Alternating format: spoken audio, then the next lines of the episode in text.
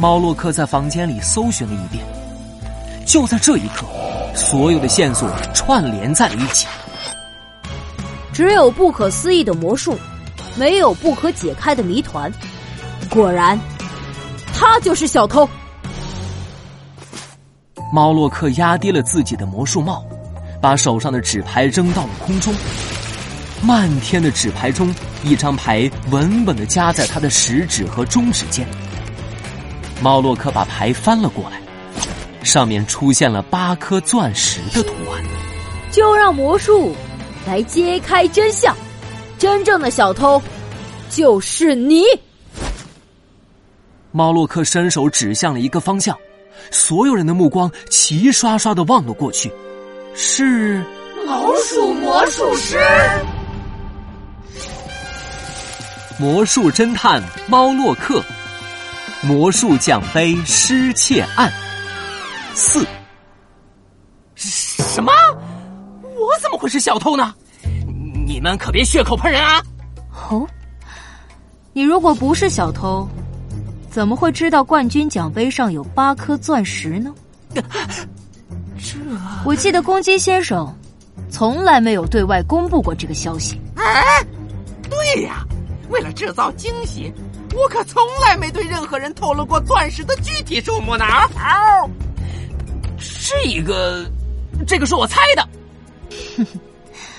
老鼠魔术师，你这次来参加比赛的目标就是钻石奖杯。你在寻找机会的时候，发现了鬼鬼祟祟的猴子管理员，就一直跟着他，发现他想趁机偷了奖杯，但是结果。猴子管理员放弃了偷窃的想法，你心里就生出了偷窃钻石奖杯的想法。胡说八道！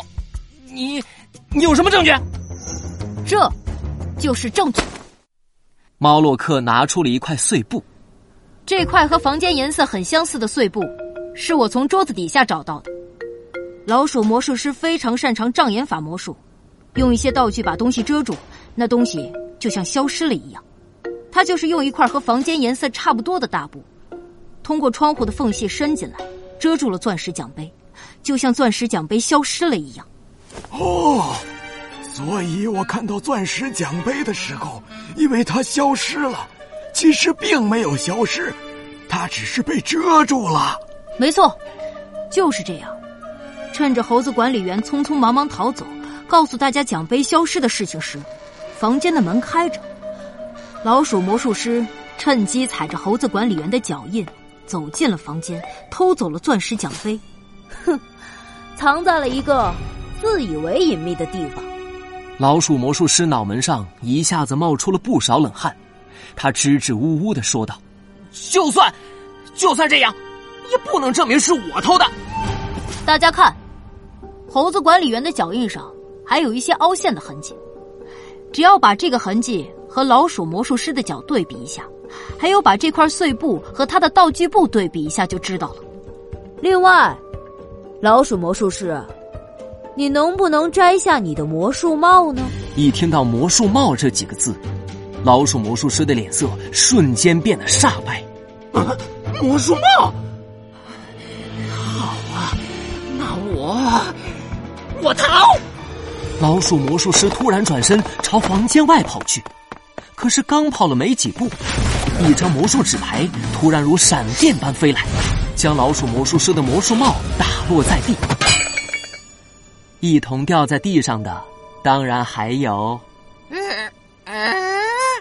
冠冠军奖杯，老鼠魔术师，没想到真的是你偷的呀！啊啊！公鸡先生赶紧跑过去，把冠军奖杯捡起来，还激动的在上面亲了几口。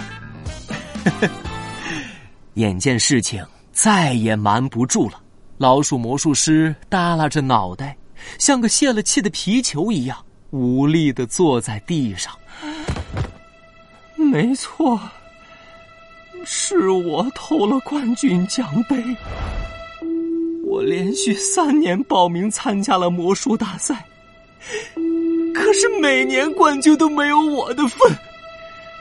今年来了这么多厉害的魔术师，眼看冠军又要落空了，所以我就想把奖杯偷走。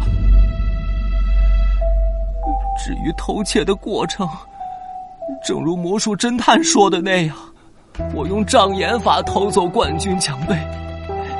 可是，我有一件事想不通。老鼠魔术师突然抬起头来，不甘心的看着猫洛克。魔术侦探，请你告诉我，你到底是怎么知道冠军奖杯藏在我的魔术帽里的呀？哼，很简单。首先，我之前跟公鸡先生确认过奖杯的尺寸，刚好可以藏进你的魔术帽里。其次，我发现老鼠魔术师你走起路来非常吃力，脸色通红，甚至连腰都被压弯了。唯一的解释就是，你的魔术帽里藏着一个对你来说非常重的东西，所以我肯定，冠军奖杯就藏在你的帽子里。这下，老鼠魔术师无话可说了，他后悔的低下头。魔术侦探，你真是太聪明了。我我知道错了。魔术的手法千变万化，犯罪的方式令人眼花。我，魔术侦探猫洛克，会识破所有犯罪的障眼法。去警察局反思你的错误吧。公鸡先生拨打了报警电话。老鼠魔术师被抓进了警局，受到了应有的惩罚。啊，案子终于结束了。哦，现在是时候回去吃个美味的汉堡了，然后再好好的睡上一觉。卢宝兴奋的搓了搓手，一想到美味的汉堡，汉堡包，我的最爱，他的口水都快流下来了。猫洛克望了一眼人群中表情有些闷闷不乐的猴子管理员。不，陆宝，我们还有一件事没做。夜深了，淡淡的月光透进魔术剧场的员工宿舍。猴子管理员正坐在窗前，抚摸着手里的照片。突然，咻！窗外。一枚烟花飞向半空，猴子管理员猛地抬头，更多的绚烂烟花升空。仔细一看，那些烟花落下来的时候，化成了彩虹一样的瀑布。哦，这这魔术跟我儿子的一模一样啊！这一定是魔术侦探猫洛克变出来的，我做梦都想再看一看啊！儿子，你看到了吗？一滴滴眼泪，如同花朵般，在照片上绽放。谢谢你，魔术侦探。